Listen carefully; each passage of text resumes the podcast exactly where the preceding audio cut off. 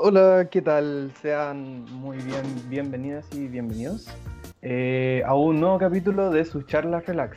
Este es el capítulo número 14 y estoy junto a Gonzalo como siempre. ¿Cómo estás? Buenas, Joaquín. Aquí estamos, este, siguiendo en cuarentena. Eh, quién sabe hasta cuándo, probablemente hasta, bueno, se supone que ya la iban a liberar, entre comillas, ¿En alguna? la región metropolitana. Parte. En algunas partes. En algunas Eh, partes. eh, pero ya ahí que la weá del coronavirus esté como más controlada a nivel mundial, yo creo que eso hasta octubre, noviembre, no sé. Está, está lejos y fijo va a haber un rebrote, como que yo ya me acostumbré un poco a estar encerrado, a estar como solito, como que ya, ya no me pasa tanto la cuenta emocionalmente como al principio. Claro, claro. Ya es como más costumbre ahora. Me pasa parecido, la verdad. Sí. Bueno, ¿de Eh, qué vamos a hablar el día, el día de hoy? Hoy día vamos a hablar sobre eh, mitologías y eh, su relación con la cultura popular. Pero antes quisiera agradecer a la radio F5 por apadrinarnos y hacer esto posible.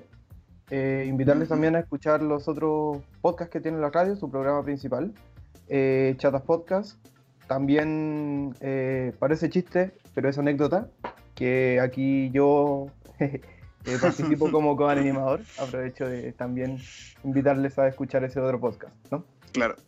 Este, y bueno, eh, mucho agradecimiento a Radio F5. También doy espacio para promocionar que ahora abrí canal de YouTube de reflexiones jugables, que ya tenía página de Instagram, pero ahora estoy subiendo todos los videos que subí ahí a YouTube, de manera que así puedo llegar a un público mayor y no solamente mis amistades, en el sentido de que quiero llegar a un público como que onda que esté mucho más interesado en el tema, por un tema de que hay que llegar a más gente, siento yo. Sí. Ah, y Y de hecho ahí- en los videos incluí recomendación al podcast de su charla relax y por lo tanto también a Radio F5. Entonces ahí se vienen más promociones. Lento. bueno, pasando a este espacio publicitario, que yo creo que es el más grande que hemos tenido en estos 14 capítulos. Eh, bueno, la humanidad y la mitología. Gonzalo, se ve en muchas culturas, ¿no? Sí, bueno, de por sí ya tuvimos como una pequeña charla sobre mitos en el capítulo 4, donde hablamos sobre leyendas urbanas, pero mencionamos los mitos muy brevemente, que son prácticamente formas que tienen los humanos para explicar eh, ciertos fenómenos que desconocían explicar de otra forma, que hoy en día ya muchos de estos se explican por medio de la ciencia, pero en esa época se explicaba por medio de la fantasía, la religión, eh, y por supuesto todos estos mitos de muchas culturas distintas. Y el tema con el origen del mundo, el origen de las cosas, qué es lo que creó todo, eh, por qué se dan ciertas situaciones, es algo que se ha dado desde los inicios de la humanidad y se ha dado en todo tipo de territorios de maneras muy distintas, pero con ciertos elementos similares. Ahora bien, existen distintos tipos de, mitologías, entre estas serían las teístas y las ateístas como las más grandes. ¿Qué nos podéis decir, por ejemplo, de las ateístas? Eh, sí, la mitología para explicar el origen de las cosas, para darle un, eh, alguna lógica a lo que está funcionando, tengamos en cuenta que la humanidad desde sus inicios no siempre ha tenido la tecnología y no siempre ha podido comprender lo que sucede en la naturaleza. Entonces, eh, durante mucho tiempo, eh, o sea, siempre en verdad, se le ha atribuido los fenómenos naturales a, a cosas que van más allá de la materialidad o que van más allá de la comprensión humana. Eh, Sí. Tenemos por un lado los, eh, las mitologías o las creencias teístas, que van a ser aquellas que reconocen en la naturaleza deidades, formaciones, entes que tienen características más o menos humanas, pero que muy comúnmente, sobre todo las antiguas, encarnaban en, en seres. Esta, espera, ¿mencionaste las teístas o las ateístas? Las teístas, Eh, como una rápida introducción a los, Ah, ya. los dioses. Los teo, teo eh, es de Dios. Entonces las teístas son aquellas que contemplan Dios o dioses, que ya las veremos luego. Pero por otro lado, que son la gran mayoría, están las ateístas. Las ateístas son aquellas que no van a contemplar directamente dioses, como, como conocemos la palabra dioses, que son mucho más poderosos que, que personas humanas. los dioses van a tener capacidades como sobrenatural que no vienen de nuestro mismo origen. En cambio, los, los ateístas eh, reconocen lo sobrenatural en cosas o en espíritus, en entes, tienen una forma de ver la, la experiencia o la naturaleza, eh, digamos como metafísica, más allá de lo físico, pero no necesariamente atribuido y encarnado en un ente Dios. Claro. Y bueno, ejemplo de estos teístas. Eh, Gonzalo, ¿quería decir algo? Eh, ¿De los teístas primero digo? De los ateístas. Ah, de los ateístas, ya. Este, bueno, de los ateístas existen distintas culturas que se rigen bajo, esta, bajo este paradigma. Por ejemplo, tienes la mitología de los celtas, eh, que generalmente surge en lugares como Escocia, en Inglaterra, como países de Europa eh, occidental. Este, y la cosa con mucha, lo que hay en la mitología celta es que muchos de los seres mágicos que nosotros conocemos en la cultura popular, como las hadas, eh, los goblins, los duendes, eh, mm. ogros y cosas así, provienen de la mitología celta, que eran, por supuesto, puros entes fantasiosos que se supone representaban como algo, por ejemplo, las hadas que eran los espíritus del bosque, este, y cosas así también los duendes que eran eh, representativos como de, no sé, como del trabajo de la minería, que eso también se mezcla mucho con cosas de la mitología nórdica, que eso ya tiene que ver con un tema de sincretismo. Mm, este, Pero claro, también tenemos cosas como la religión del budismo, donde no existe realmente dioses, sino que el mundo en sí es un ente espiritual y donde se supone que Buda es, por así decirlo, como la persona más importante dentro de esta religión y que es como el punto máximo de alcanzar la paz en un ser humano. este, y es como el objetivo de todas las personas que seguían bajo esta religión. Y de hecho podríamos decir que además de ateístas, también se podrían considerar que estas religiones son animistas. Y una de las más importantes de nuestro país es eh, la, la de los mapuches. ¿Qué nos podéis decir de los mapuches? Sí, eh, yo la verdad eh, no conocía mucho sobre eh, las creencias del pueblo mapuche, pero estuve investigando por ahí y lo primero que me llamó la atención es que más que mitología o religión, se refiere a las creencias mapuches como una cosmovisión y eso significa como la manera que entendían la vida y la existencia. Entonces no se le atribuía como a fenómenos sobrenaturales, sino que su forma de vivir en el mundo era en armonía con la naturaleza.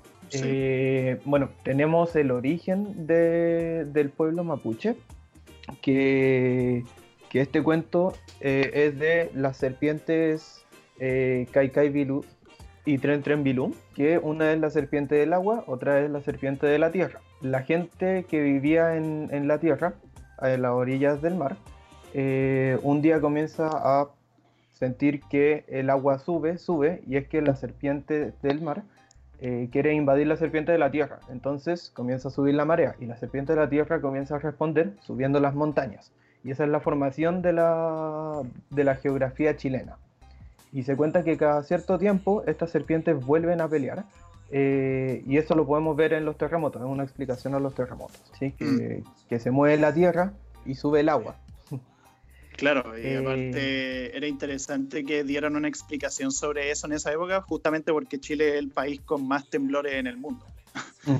claro. Entonces, era una, una, explicación bien interesante. Sí, entre otras cosas, los mapuche, el pueblo mapuche eh, cree en los espíritus, en las ánimas, que se dividen en los yen, que son espíritus primordiales, los principales, los primeros, los pillanes, que son espíritus benignos, que son los espíritus buenos que habitan en el mundo eh, y que habitan también con los wangulen, que son los espíritus femeninos, pero tienen las mismas funciones. La enfermedad mapuche también tiene mucho que ver eso, como decía la, mitología, eh, se restringe un poco más a creencias, pero como el pueblo mapuche tenía una cosmovisión, su vida, en su vida era en torno a todo esto. Entonces la enfermedad y la medicina mapuche eh, lejos de tener un método científico de enfermedad, curar y ahora está sano, implicaba un equilibrio con la naturaleza. Y es que eh, una persona enferma estaba invadida de espíritus malignos. Por eso las sesiones de curación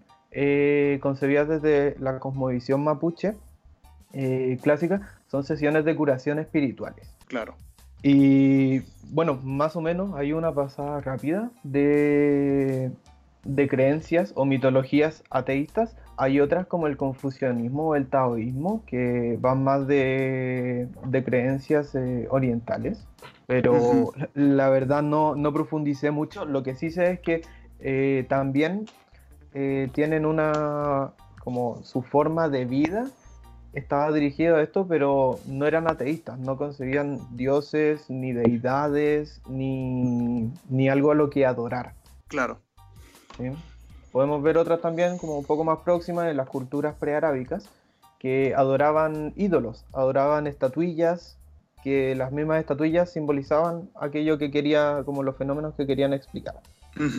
Pero pasando a las teístas, eh, estas iban a ser aquellas que van a contemplar dioses.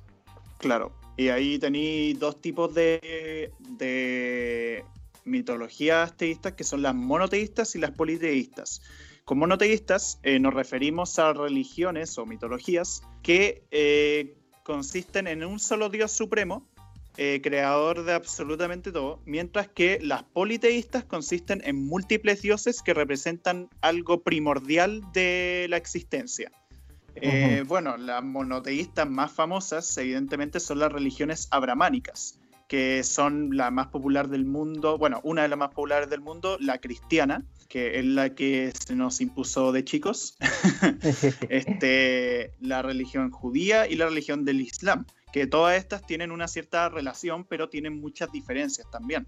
La religión cristiana, como bien saben, eh, basada eh, principalmente en el bestseller La Biblia, este, donde se establece que, bueno, toda la teoría del creacionismo, de que el mundo se creó en siete días, el séptimo día fue de descanso, y prácticamente tenemos a Dios, que así se le llama normalmente, este, Y Dios fue el creador de absolutamente todo. Eh, creó al hombre y a la mujer, a Adán y Eva. Estos fueron expulsados de los campos del Edén por culpa de que Eva consumió el fruto prohibido. Eh, y eh, ambos tuvieron dos hijos, Caín y Abel, que uno de los hermanos era bueno, el otro era medio rencoroso y prácticamente lo asesinó. Y ahí es donde surgirían muchos relatos parecidos en otras religiones sobre hermanos asesinándose. Ya llegaremos a eso. Y bueno, obviamente no les voy a contar toda la historia de la Biblia porque yo creo que ya la gran mayoría de los espectadores la conoce o por lo menos sabe los principales detalles. Pero lo que establece principalmente esta, esta religión es que Dios está compuesto, es un ente, pero se compone de tres partes, que es el Padre, el Hijo, Jesucristo, y el Espíritu Santo.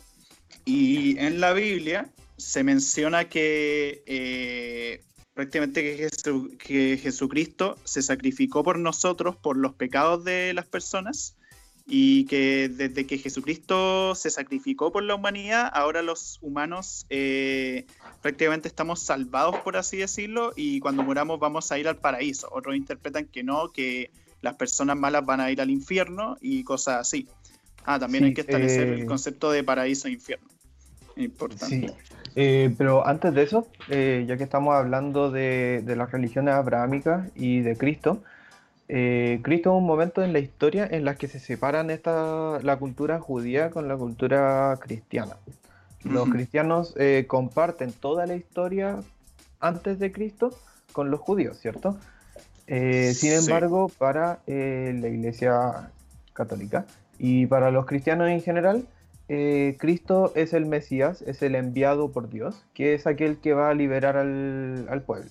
Pero bueno, ese es el momento de bifurcación entre los cristianos y los judíos. Pero eh, siglos más tarde va a haber otro momento de bifurcación que va a ser el Islam con Mahoma. Es que Mahoma se va a retirar eh, a hacer sus rezos. No sé si es que Mahoma eh, donde vivía era la mayoría de la gente de religión cristiana o de religión judía, porque ya para ese tiempo había una separación, pero eh, Mahoma eh, tiene un encuentro divino, según se cuenta, y plantea unos cambios que se deben hacer en la sociedad. Y, en el, Islam se caracteriza, en sus inicios sobre todo, en que había, no había distinción entre la religión y la política. La política estaba fuertemente invadida por la religión. Mm.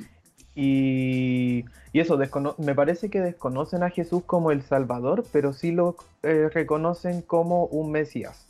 Claro, como un profeta, de hecho. Porque eh, como un profeta, perdón, sí. Varios, varios personajes bíblicos eh, son considerados profetas por el Islam, como por ejemplo Adán, Noé, Abraham, Moisés, entre otros. Y Jesús también está entre ellos. Y sí, es el tema con el Islam, que ellos seguían además por el libro del Corán, no seguían por la Biblia. Este, Ellos ven a su Dios supremo como Alá. Este, bueno, y los judíos también ven a, tienen otro nombre para Dios que es Yahvé. Claro, el ellos Dios. consideran. Ah, perdón. No, iba a decir que eh, el Dios eh, judeo-cristiano eh, es el mismo, el Dios que comparte la cultura, o sea, la religión judía y la religión cristiana. Eh, el dios eh, del Islam, que es Alá, eh, me parece que tiene algunos cambios, pero es súper interesante que el, dios que se presenta en la, religión judía es un dios castigador, es un dios vengativo, es un dios que, que manda a los humanos. En cambio, el dios que nos presenta a Cristo es un dios benevolente, es un dios que perdona, es un dios que cuida, y que da. Claro, y ahí te das cuenta un poco lo irónico que es la Biblia, porque en la Biblia está tanto el Antiguo como el Nuevo Testamento. El Antiguo Testamento es donde se dan todas las cosas que eh, el judaísmo considera como ciertas, mientras, que el cristianismo considera ambas cosas como ciertas. Tanto el, cristianismo es como un DLC. mientras que, la religión judía es como el, el starter pack. Claro. Este, Sí, de hecho, prácticamente así, porque, o sea, tú, tú leís como lo que pasa en el Antiguo Testamento y en verdad, o sea, el relato de Abraham es una cosa impresionante. O sea, creo que era Abraham el que Dios le pedía que sacrificara a su hijo, como en favor hacia él. Y después, cuando estaba a punto de matarlo, como que Dios le dice, hey, it's just a prank, bro. Te lo creíste, güey, claro. claro. Y hace que no lo mate como a último minuto, así. Como que en verdad él ¿Ah? no, que nuestra cultura está muy, muy, muy fuertemente influenciada por el cristianismo y, le debemos al cristianismo muchas palabras que tenemos, como tú decías, la palabra Dios. Eh, el Dios cristiano, que su nombre eh, en la religión judía es Yahvé, eh, el Dios cristiano comparte su nombre es Dios y además Dios implica una deidad. Como nosotros decimos como, ah, los dioses griegos, los dioses egipcios, pero como que es un nombre tanto propio para dirigirnos a ese Dios como para entender alguna deidad. Claro. Que, es curioso, y pasó lo mismo con, en muchas culturas se, hacía eso, en el, Islam, si no me equivoco. También eh, Alá es, en su inicio era un nombre para referirse a las deidades y se le atribuyó al Dios ese nombre también, como, como principal, digamos, como el único. Claro, Ahora bien, la cosa con estas religiones abramánicas es que a pesar de la enorme influencia que han tenido en el mundo y que hasta el día de hoy se siguen practicando, de hecho, en muchísimos países del mundo, este, hay que recalcar que estas religiones no inventaron muchas de las cosas que establecen en sus historias, y es que de hecho fueron influenciadas por mitologías bastante más antiguas, que estas sí se les llama más mitologías y no tanto religiones, este, a pesar de que en el fondo son lo mismo, pero bueno, mm. eh, por más polémico que sea decirlo, pero por lo menos nosotros consideramos que es así. Y es que existieron muchas mitologías politeístas eh, donde se establecía que había múltiples dioses y, por ejemplo, podemos mencionar a los griegos, que la mitología griega, eh, una de las más famosas, sobre todo porque se utiliza mucho en la cultura popular, en muchas obras de ficción, este, En la mitología griega tienes a todo un panteón de dioses que representan cada uno algo. Zeus, por ejemplo, el dios de los relámpagos, el dios del cielo también. Poseidón, el dios de los mares. Y Hades, el dios del inframundo, el dios del lugar donde van los muertos. Este, sobre todo los que cometían malos actos, que eran casi todos los griegos. Este, y bueno, también tenía otros dioses como Afrodita, que es la diosa del amor, Atenea, la diosa de la sabiduría, Ares, el dios de la guerra, entre otros. La cosa con los griegos es que ellos también tienen su propia versión de la historia del origen, que todo comenzó por Urano, dios del cielo, y Gaia, diosa de la tierra, que prácticamente ellos eh, se casaron y crearon el mundo eh, a través de los elementos que, se mencionan, o sea, que les pertenece a cada uno, y estos tuvieron a hijos, que son los titanes. Ahí uno de los más importantes titanes es Cronos, que es eh, el titán o dios del tiempo. Este, gracias a él es que existe el tiempo, se supone. Y Cronos además fue el padre de Zeus, Poseidón y Hades.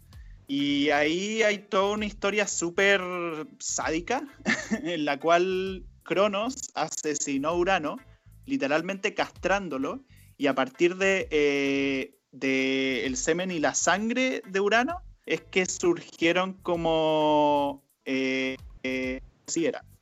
Mm. Este, creo que a partir de ahí es que surgió la humanidad, debido a la castración de Urano. Mm. Eh, o era la castración de Crono, no me acuerdo los detalles realmente. Pero el punto es que Crono mató a Urano, después Zeus y todo el panteón olímpico mató a los titanes, incluyendo a Cronos. Y prácticamente se estableció como a los dioses olímpicos como los líderes supremos del mundo y a partir de ahí surgieron los héroes o semidioses, que son prácticamente combinaciones entre humanos y dioses, porque Zeus literalmente ese weón tiraba con todo el mundo. es una este, larga historia tanto incestuosa como, como mucha genealogía.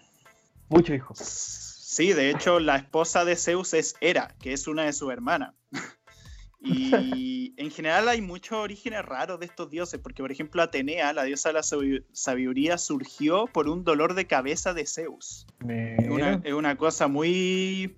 Tiene una implicación bastante machista, este, pero ahí así es como se cuentan los mitos. Y en general los griegos tienen como muchas cosas que son como muy populares, como varios semidioses, Perseo, Hércules, que en verdad se llama Heracles en los griegos, pero después los romanos lo convirtieron en Hércules. Mm. este, Teseo, un montón de semidioses que siempre se les cuentan epopeyas sobre esto. Y sí, es como bien interesante la mitología griega. Lo interesante también es que ha permeado mucho nuestra cultura eh, hasta los días de hoy, porque nos quedan relatos escritos, nos quedan las épicas de, de los griegos, queda la Iliada, Mm. Y, mucho de esto mezcla eh, la mitología con la, con la realidad. Sí, sí, porque de hecho muchas cosas en la mitología griega explican como ciertos fenómenos del mundo, como por mm. ejemplo el mito de Perséfone, que busca explorar por qué existen las estaciones, que Perséfone es la esposa de Hades, que fue forzada a ser la esposa de Hades, pero ella era hija de Zeus, y Zeus obligó a Hades que si quería estar con ella solamente podían ser seis meses en el inframundo y seis meses en la Tierra. Entonces, mm. los seis meses en la Tierra había como más felicidad porque Perséfone se supone tenía como poderes naturales. Y en el inframundo, cuando ella estaba ahí, se producía el invierno, en una época en que el otoño y la primavera aún no eran conceptos como establecidos. Claro, sí. Bueno, como decía y tú, eh, los romanos eh, asumieron mucho de la cultura de los griegos y eso es lo que llamamos el sincretismo. El sincretismo a través de la historia eh, se ha desarrollado gracias a las invasiones, gracias a la unión de las culturas y eso pasó.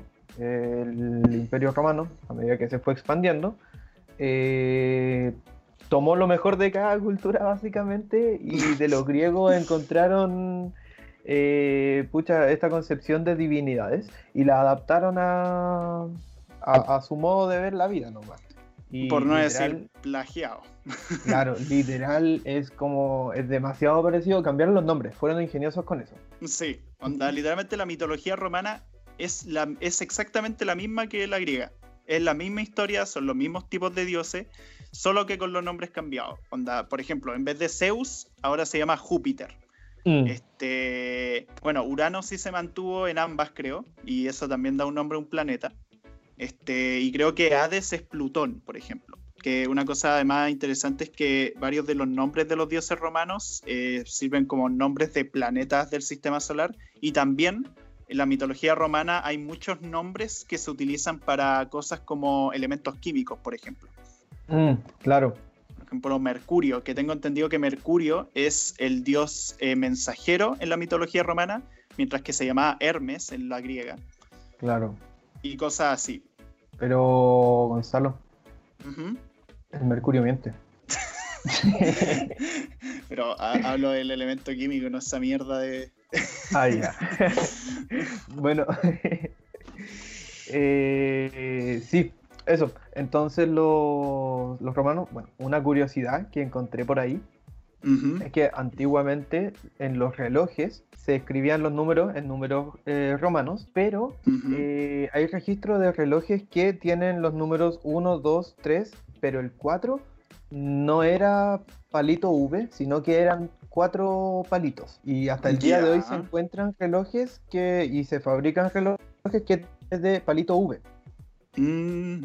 Y, busqué, y es que palito V son las iniciales de Júpiter. Claro. Que, la I, la I latina, eh, funcionaba como J y la V funcionaba como U en el latín. Entonces, eh, para no ofender al dios atribuyéndole algo tan mundano, se cambió esa nomenclatura y el 4 muchas veces se escribía con cuatro palitos en vez de 5 eh, menos 1. Ya. La wea.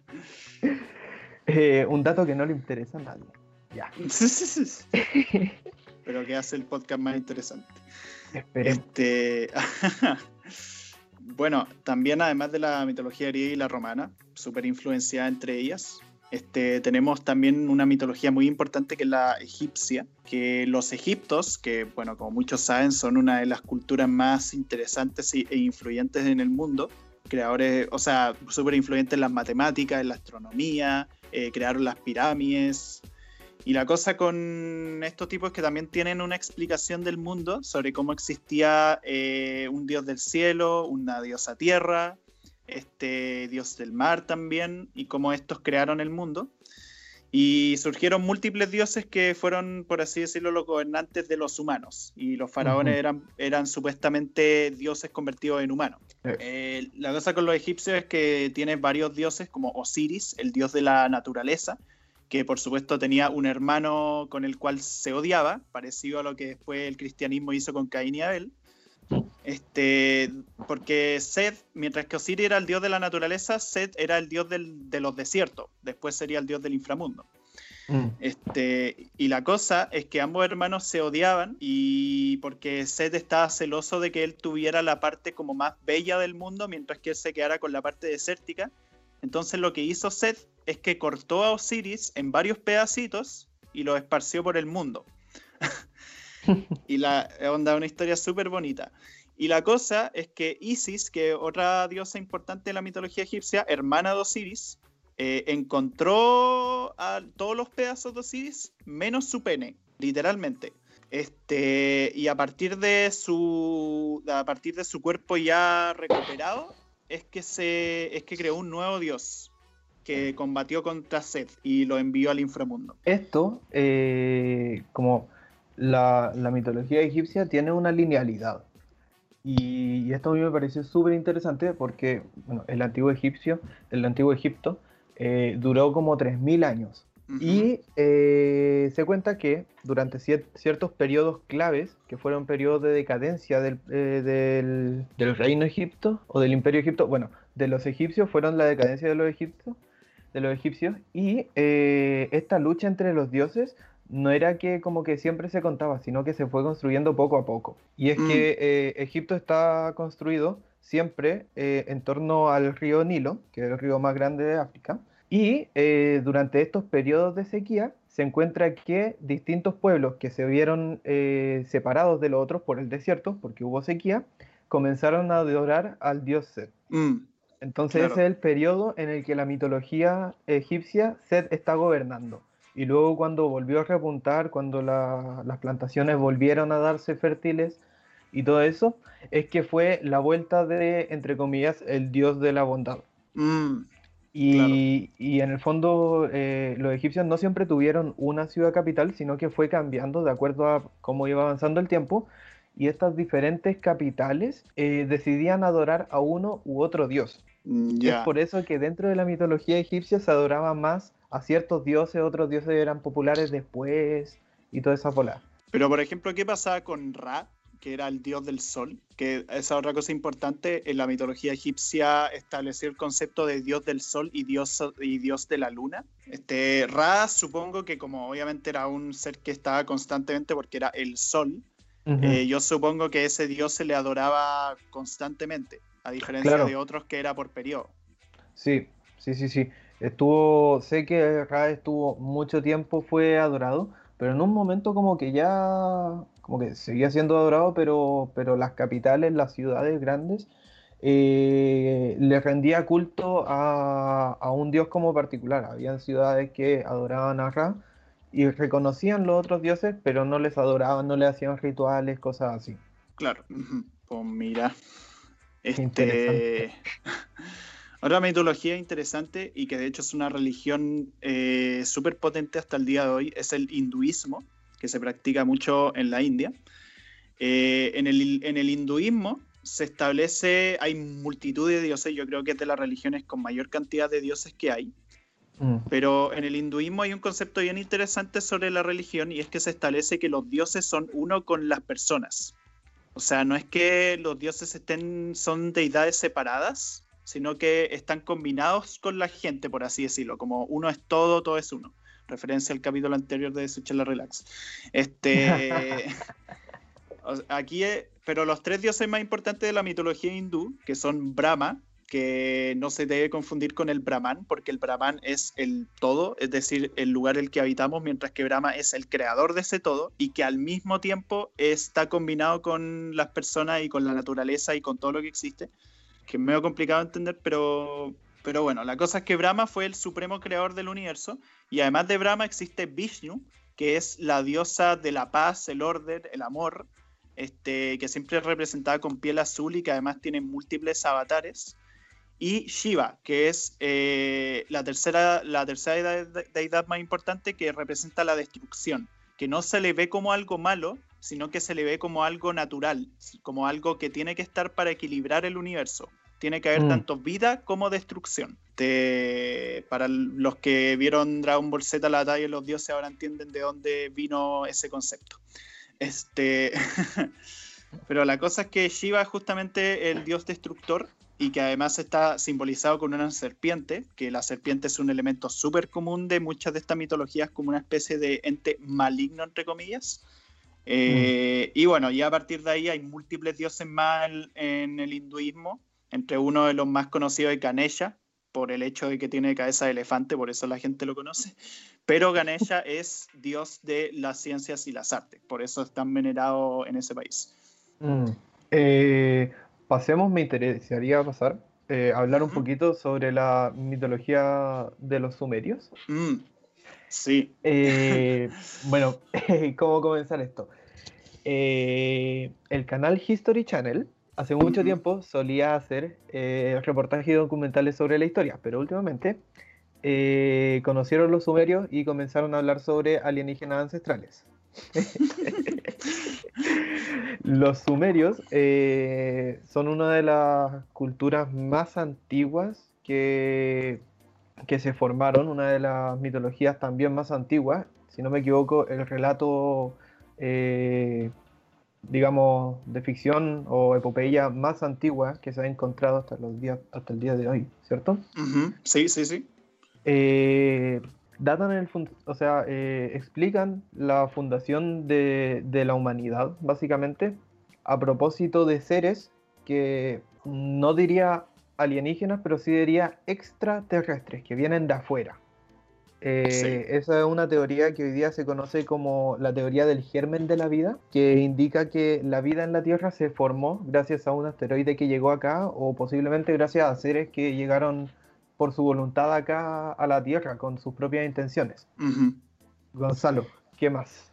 Eh, también se puede decir de los sumerios que, bueno, lo interesante que tenían es que estos dioses extraterrestres, por así decirlo, eh, crearon todo lo que existe en el mundo eh, y además lo que hicieron es que crearon a dioses menores para que ellos trabajaran la tierra y para que hicieran cosas productivas con el mundo. Los dioses menores vieron que esto les molestaba porque prácticamente lo estaban tratando como esclavos y lo que hicieron es que vieron que en este mundo existían los... Ah, perdón. eh, una cosa que creo me equivoqué, que los dioses sumerios realmente no es que hayan creado el planeta Tierra, sino que vienen de otro planeta. Y ellos impusieron a los dioses menores dentro del planeta Tierra. Y aquí es donde existían los Homo sapiens, que éramos nosotros cuando éramos monos. Este, diríamos como la edad de las cavernas. Sí, y el tema es que estos dioses menores lo que hicieron es que educaron a los Homo sapiens para convertirlos en los humanos que conocemos en el hoy en día y eh, prácticamente lo hicieron a ellos trabajar, mientras que los dioses menores en cambio descansaban y prácticamente no hacían nada. Y la cosa es que a partir de esto surgió el primer relato literario de la historia de la humanidad que data del 3500 a.C., que es la epopeya de Gilgamesh, que Gilgamesh fue un humano que se rebeló contra los dioses y que al ver que eran tantos humanos, eh, que, que, se enfrentaron a los dioses que estos decidieron dejarlos tranquilos y dejar que, fueran, que fuesen ser más libres. Mm. Y así es como se forjó la primera civilización de la historia de la humanidad, que no se supo mucho de los sumerios hasta hace más de un siglo, por así decirlo. Por eso mucha gente especula que vienen del espacio, porque es sorprendente lo mucho que crearon. Ellos literalmente establecieron lo que es la escritura, establecieron las matemáticas, la astronomía, este, el calendario, establecieron muchas cosas de la medicina, crearon la cerveza, dato importante, así que gracias, gracias sumerios. La este, mitología sumeria, eh, por su ubicación, o sea, los sumerios por su ubicación geográfica, eh, estaban en Oriente Próximo y estaban muy cerca de lo que era el pueblo judío. Mm. Y, de hecho muchos judíos llegaron y vivieron en, Sumeria, vivieron en Babilonia. De hecho, eh, el mito de la, torre de Babel cuenta cómo se esparcen las diferentes lenguas, porque los sumerios estaban construyendo un templo para llegar a las deidades, eh, pero Dios se enojó, rompió este templo y obligó a cada persona a hablar un idioma distinto. Y es por eso que nosotros hablamos diferentes idiomas, porque claro que sí. La, la wea troll. Entonces, la cultura judeocristiana y la cultura eh, sumeria comparten muchos mitos, como es el diluvio universal, eh, como es el jardín del Edén, como es... Eh, ¿Qué más? Tienen, sí, claro, ellos tienen su propia versión de Adán y Eva. Bueno, de mm, hecho, en general, muchas de estas mitologías tienen su propia versión de Adán y Eva. Este, pero sí, o sea, prácticamente siempre si se dan cuenta como que hay algo que inspiró a otra cosa, pero se dice que los sumerios fueron los primeros que establecieron todos estos mitos y que a partir de los sumerios surgieron todos los demás. Mm. Como la influencia. Ahora, eso también es relativo porque, por ejemplo, en América existían los aztecas, los mayas, los incas, y todas estas tribus no había forma de que conocieran lo que establecieron los sumerios y aún así hay elementos en común. Ahora quisiera de hecho comentar qué elementos en común podemos encontrar como entre todas estas religiones y mitologías. por ejemplo, todas tienen una madre tierra, todas. Y siempre curiosamente se representa a la mujer como la creadora de la tierra, la creadora de la naturaleza, porque y la se ve como una y de la fertilidad, justamente porque es a partir de ella que nacen los humanos. Obviamente también dependiendo de, del tema del hombre y todo eso, pero como obviamente se ve a ella como la progenitora de, las personas, es que se le ve como la figura natural. También eh, muy común, el dios Sol y, la dios, diosa Luna, ¿cierto? Sí.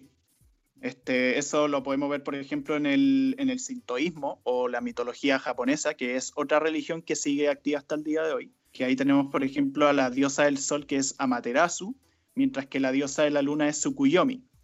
¿Te mm. suenan esos nombres? este... Les recomendamos escuchar el capítulo de Naruto que, con Gonzalo grabamos. claro. Y Susano, de hecho, es eh, dios de las tormentas y además los dioses creadores de todo en el sintoísmo son eh, Izanagi e Izanami, que se dice, de hecho, que los emperadores de Japón eh, hasta hoy son ellos los herederos de dichos dioses, es decir, que ellos provienen de estos dioses. Por eso es que se les elige como los emperadores del país. Mm, ya. Como mandados por las divinidades. Claro, o sea que provienen de ellos, es casi como si fueran eh, dioses, por así decirlo, los emperadores, aunque no se les llama como así. se hizo, como se hizo en la Edad Media con, con los reinos occidentales, que lo- los reyes eran eh, por la sangre y enviados por los dioses, Claro, claro. los papas, todo eso. Ujú. Tema es que, claro, hasta el día de hoy en Japón se ve así, entonces eso es como lo Mm. interesante que tiene.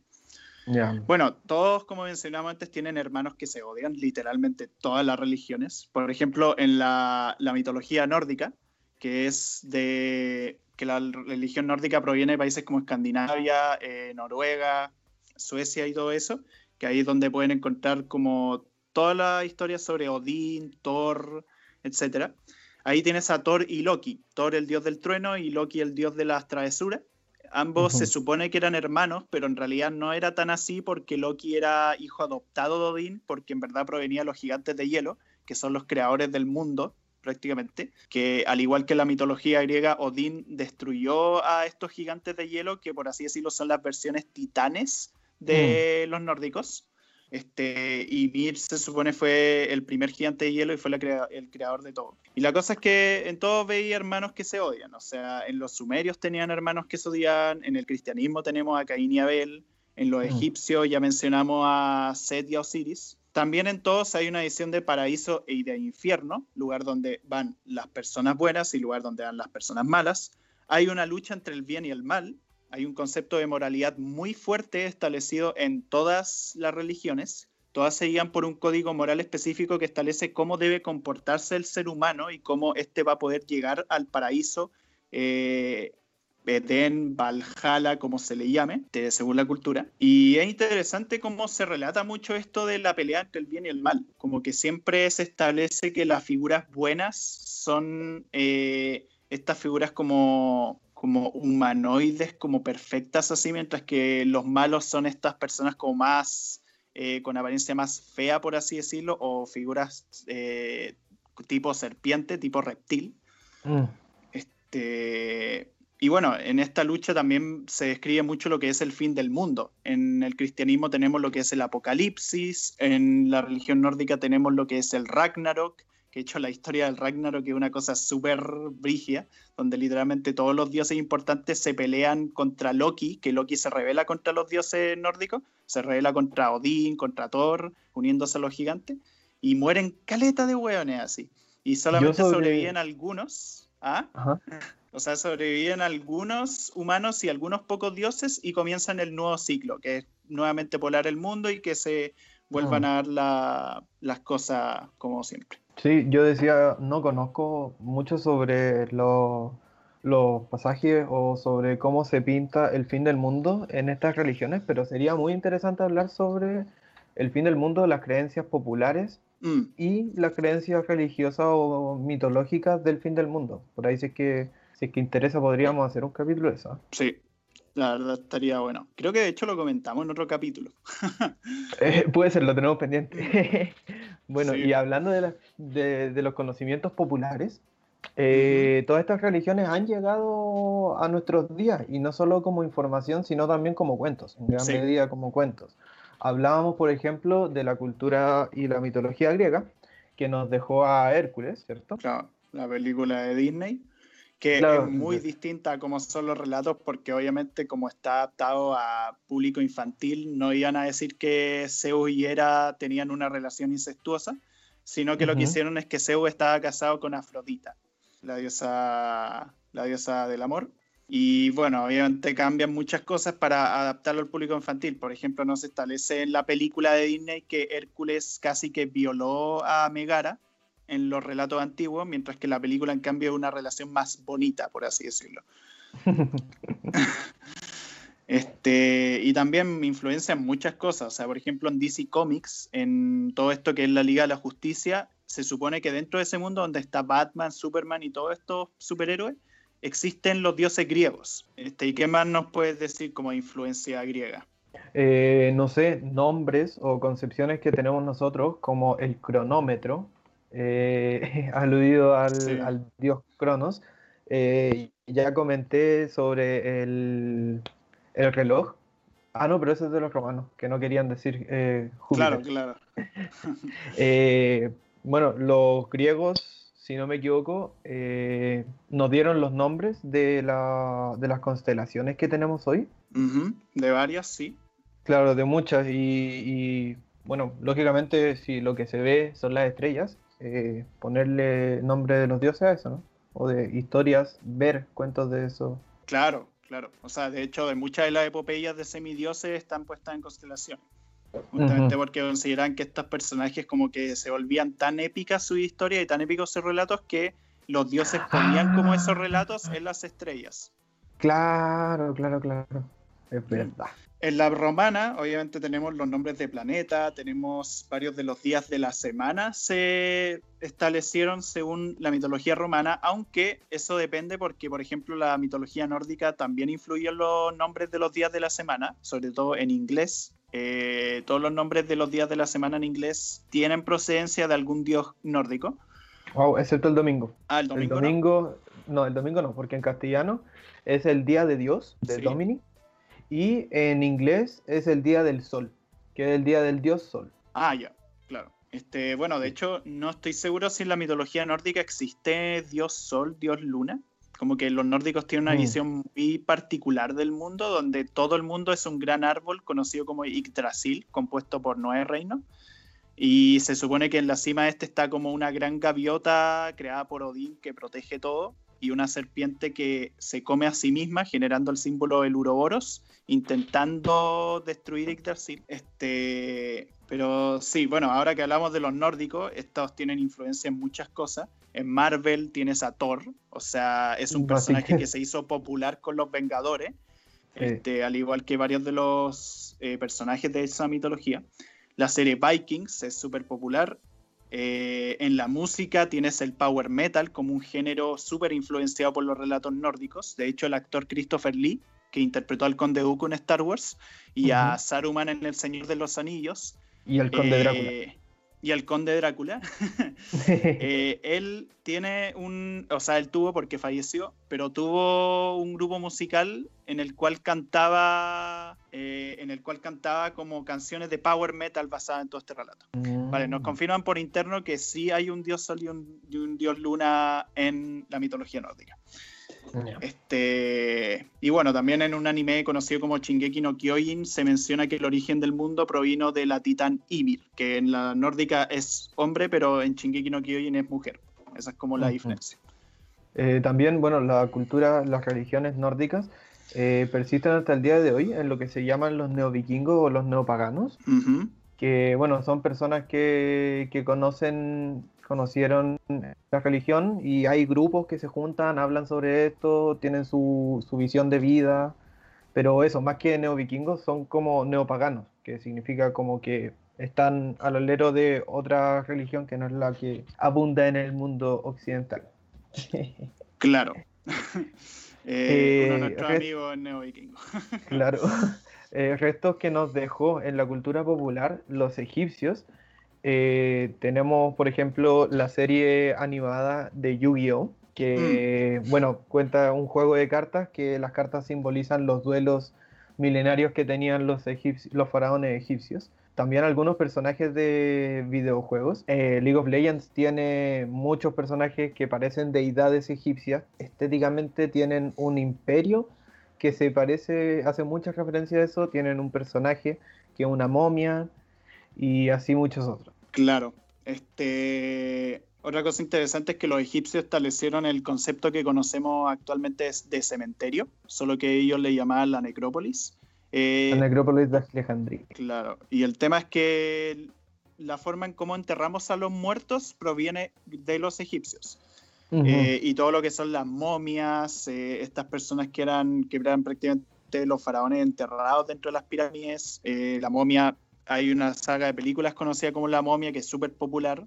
Este, En un juego de Mario, este es como dato curioso, hay un juego de Mario, el Paper Mario, que tienes que recorrer un escenario desértico y te enfrentas a una parodia de Tutankamón que se llama eh, Kupancamón, que es una mezcla entre un Kupa, un enemigo de Mario que es una tortuga, y Tutankamón. Ah, de hecho, cuenta lo de qué pasó cuando se descubrió la tumba de Tutankamón, que es un relato muy interesante. Sí. Que pasó de verdad.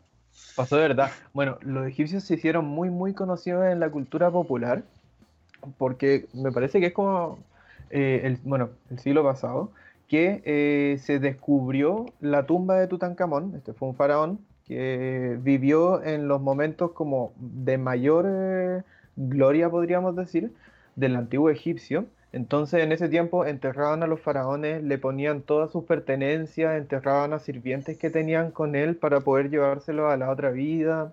Y con mucho oro, muchas fiestas, estructuras muy grandes como son las pirámides, que son muy conocidas como del Egipto. Y el tema es que eh, a los meses de abrir la tumba, la gente empezó a morirse.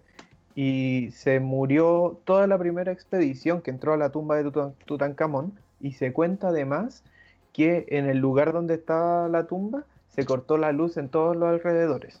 Eh, luego eh, se dio la explicación de que seguramente en la tumba se cultivó un hongo, un hongo que después de 3.000 años eh, estaba un poquito medio pasado de tiempo y, mató a la gente que lo respiró, las primeras personas que entraron. Claro. y, bueno, ese, ese hallazgo... Ah, dale, dale. Ah, sí, eh, como para agregar, hay un actor que interpretó un personaje en La tumba de Tutankamón, que era una película del año 80, que el hecho de haber interpretado al personaje eh, después de haberlo interpretado, justo tuvo un accidente que casi lo mató, pero lo único que le provocó realmente fue que se le quebró la pierna derecha. Entonces también se considera como parte de la maldición. De la maldición de Tutankamón, claro, se habla mucho. Y, es esto porque no se, no se hallaban muchas tumbas, porque claro, los egipcios vivieron desde el 3000 antes de Cristo hasta por ahí, y no se conocía mucho sobre ellos, porque todas sus tumbas, ellos eran tan conocidos porque usaban mucho oro, usaban muchas reliquias, eh, se saquearon, los saqueadores de tumba realmente existieron y durante muchos años. Eh, y es por eso que no se conocía mucho hasta la, la, ¿cómo se llama? El encuentro de la tumba de Tutankamón. Entonces eso es más o menos lo que nos deja a los tiempos de hoy. Por eso hoy día conocemos tanto, porque hubo como un furor de, para conocer este tema del mm. antiguo Egipto.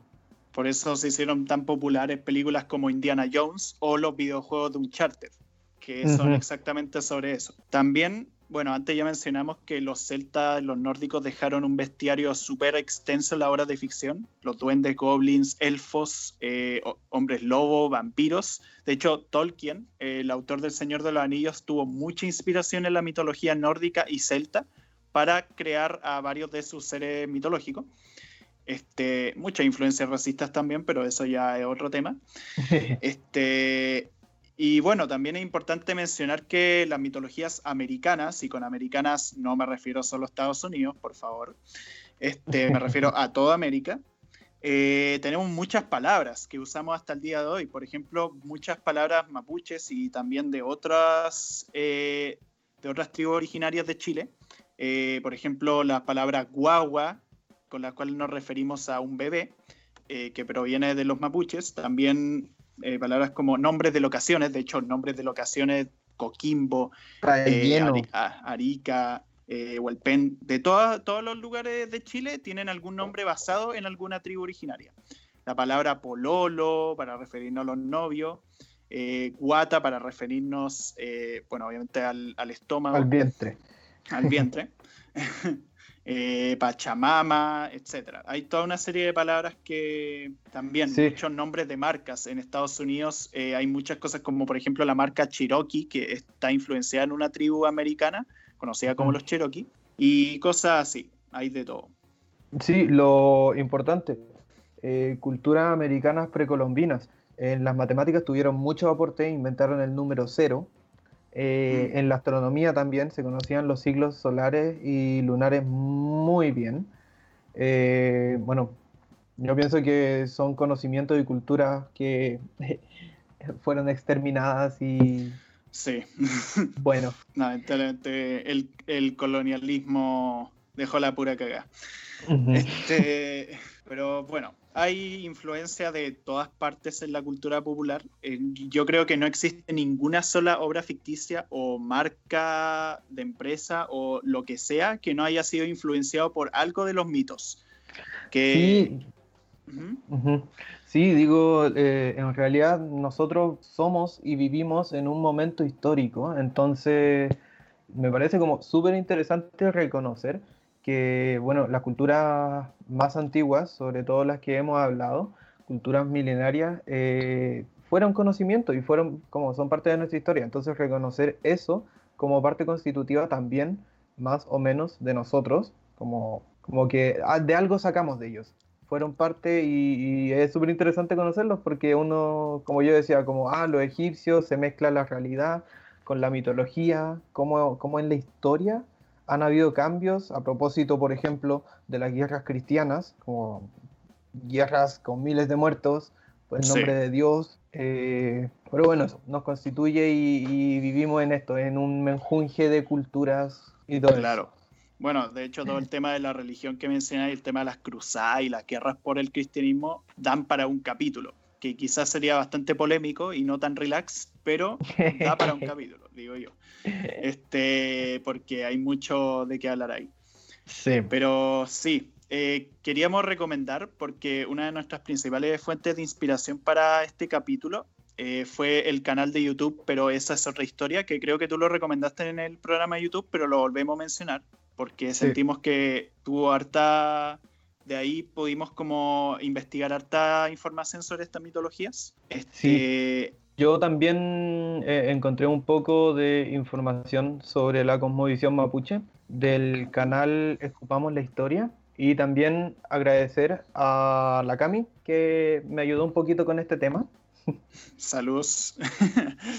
y eh, bueno, no sé, una última reflexión, Gonzalo. Eh, no sé, como última reflexión es que el tema de la mitología, el tema de las religiones, eh, siempre interesante como investigarla y ver qué tanta influencia tuvo ha tenido y sigue teniendo en la cultura popular.